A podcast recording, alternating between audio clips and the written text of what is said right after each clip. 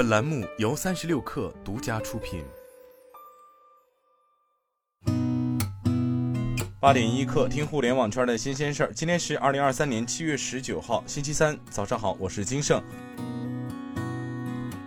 首届全球移动游戏颁奖庆典在美国洛杉矶举行，经过全球公开票选以及行业国际知名专家评选。米哈游旗下产品《原神》最终获得2023年度移动游戏奖项，腾讯光子工作室获得2023年度最佳移动游戏开发商奖项，牧童旗下产品《Mobile Legends: Bang Bang》获得2023年度最佳移动竞技游戏奖项，MLBB 相关电竞赛事获得三项电竞类大奖。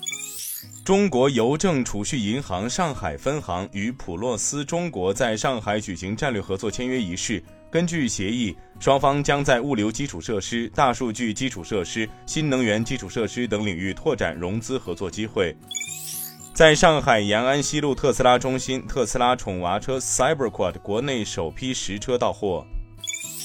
美团关联公司北京三快科技有限公司申请注册多个美团光年、美团光像商标，国际分类为教育娱乐、广告销售、科学仪器等，当前商标进度均为申请中。美国网约车巨头 Uber 在加州遭到一宗诉讼，涉及到 Uber 外卖员的身份、待遇和工作费用报销。当地时间周一，加州最高法院裁决，即使签署了仲裁协议，Uber 仍然必须接受外卖员诉讼的下一步审判。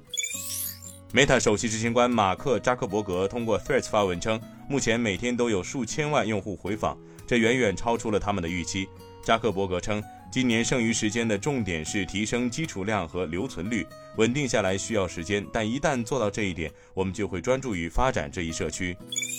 据韩媒报道，三星电子将生产特斯拉的下一代全自动驾驶芯片。今天咱们就先聊到这儿，我是金盛八点一刻，咱们明天见。